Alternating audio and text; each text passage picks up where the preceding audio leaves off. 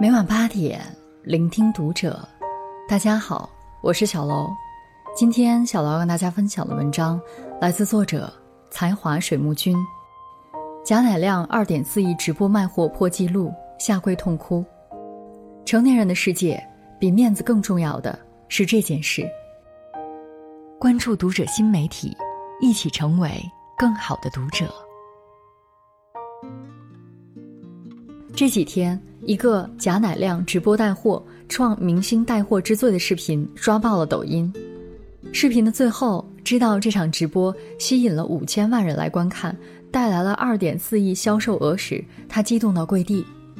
看到这一幕，很多网友立马秒变柠檬精。至于吗？只不过比你前妻李小璐多了一点而已，太卑微了，为了钱竟然下跪。但作为自始至终观看了这场直播的人来说，贾乃亮在这场直播里的敬业、付出和拼命，大家都看在眼里。一个大男人在自己的嘴唇上亲自为女粉丝试口红色号，是要把李佳琦比下去。各种花式跳绳说来就来，挥汗如雨，不停不息。品尝美食，全身心投入，被网友大呼为作也无所谓。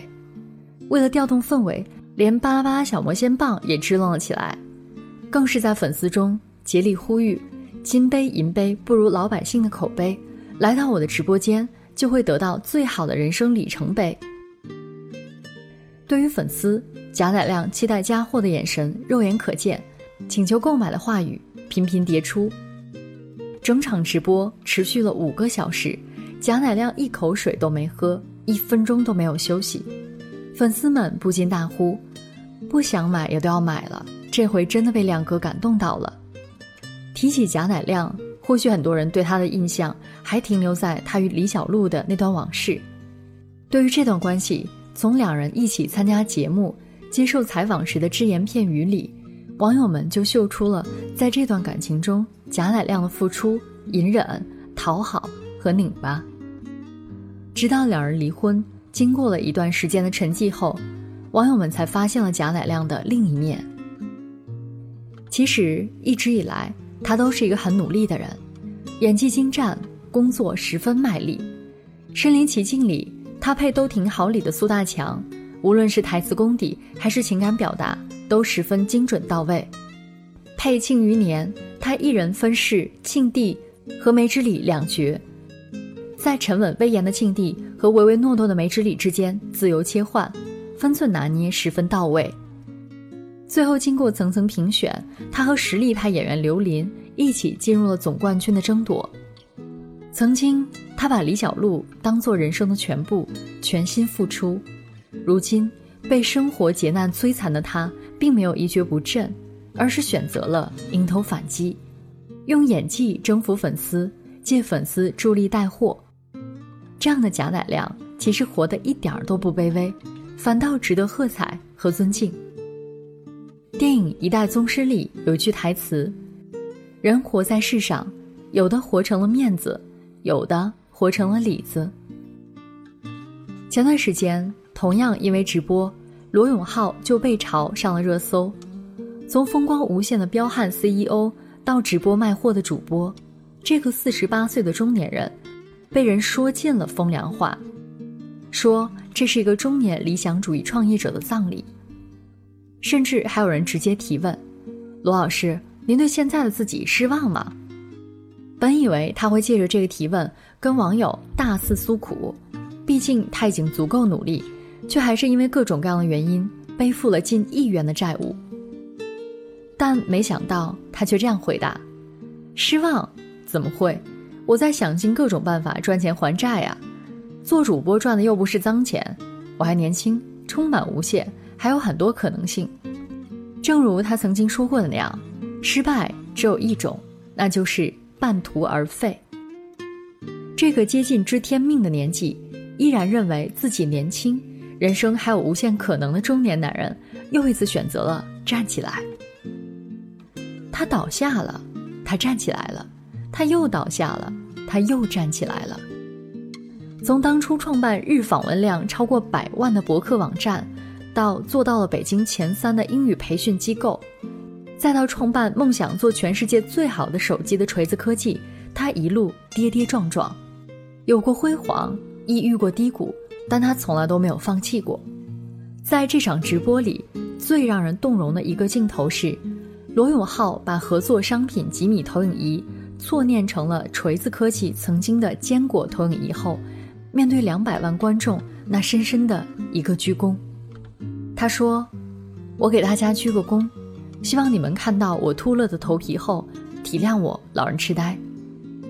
曾经的坚果投影仪就像他的孩子，如今。”面对别人家的孩子，他只能小心的记着自己孩子的好，但一句无意间的口误，却早已把他的不甘、委屈和落寞暴露无遗。这场直播还请来了小米中国区总裁卢伟冰。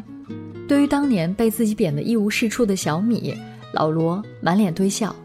小米用的都是好材料，这样的罗永浩真的让人心疼。他为了卖货挣钱，卑微讨好的样子，像极了每一个曾经心高气傲、满怀理想的我们，在被生活暴击后低眉顺眼的样子。但对于不要脸才能活下去的成年人来说，这样的卑微又算得了什么呢？毕竟生活的重担在不断加码，无法避免的意外说来就来。比起违背内心的委屈和日日经历的无奈，赚钱。才是成年人最高级的体面。四月一日的这场直播里，罗永浩共卖出了三千八百七十六台小米手机，成交额超过一千五百万。这场直播他带货三小时，累计观看人数超过四千八百万，总交易额一点一亿元，加上每个品牌六十万加盟坑位费，三百六十万的音浪收入和不菲的佣金提成。罗永浩足足能赚两千八百万，这才是一个成年人真正的骄傲。任正非有句口头禅：“我要的是成功，面子是虚的，不能当饭吃，面子是给狗吃的。”每一个成年人，当他放下面子赚钱的时候，说明他开始懂事了；当他用钱赚回面子的时候，说明他已经成功了。看过这样一个故事：一个名叫孙俪的人，本是一家大型企业的经理，但让他难以置信的是，一次裁员被开的人员名单中，他的名字也赫然在列。如今的经济形势，失业的中年人需要面临的找工作压力要比年轻人更大，一时找不到合适的工作，他便不得不一边找工作一边送外卖。从运筹帷幄的企业高管，到风里来雨里去，凡事都要亲力亲为的外卖小哥，他的内心不知道经历了怎样的煎熬和纠结。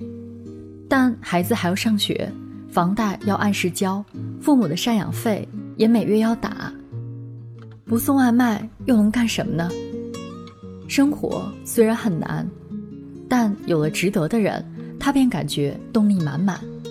他一边积极找工作，一边坚持送外卖，并坚持在朋友圈打卡。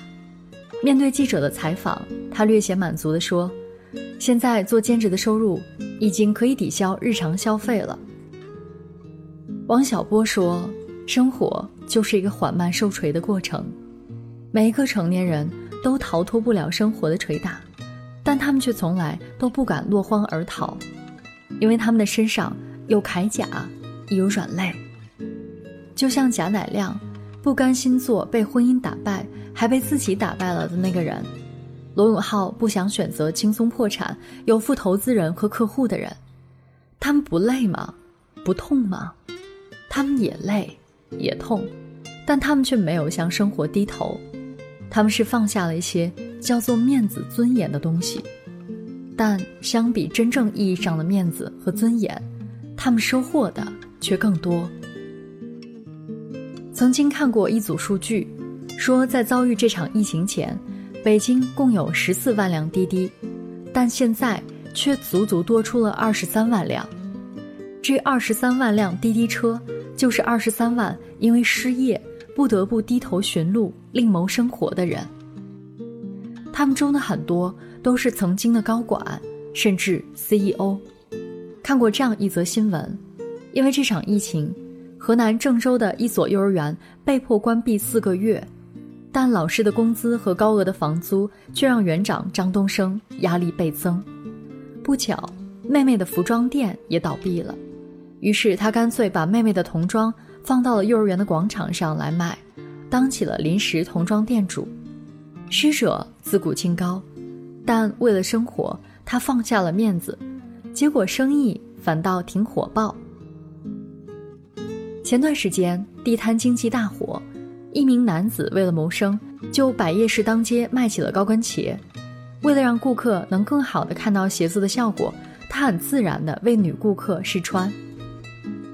网上曾曝光过一张时间表：一点。卖水果的婆婆准备收摊了，一点半，外卖小哥还在给加班的白领送去夜宵，两点，饭局上应酬的中年人才刚到家，三点，值班的护士正在全力配合抢救刚送来的病人，三点半，货车司机已经整装待发，四点半，卖早餐的婆婆吃力地穿过逼仄的弄堂，五点。唤醒城市的环卫工走上萧瑟的街头。生活本就是一场渡劫，过程难免窘迫狼狈，但作为一个成年人，不管身上流血流汗，只要不下场，一切就皆有可能。每一个为了生活跪着挣钱的成年人，都值得被尊重。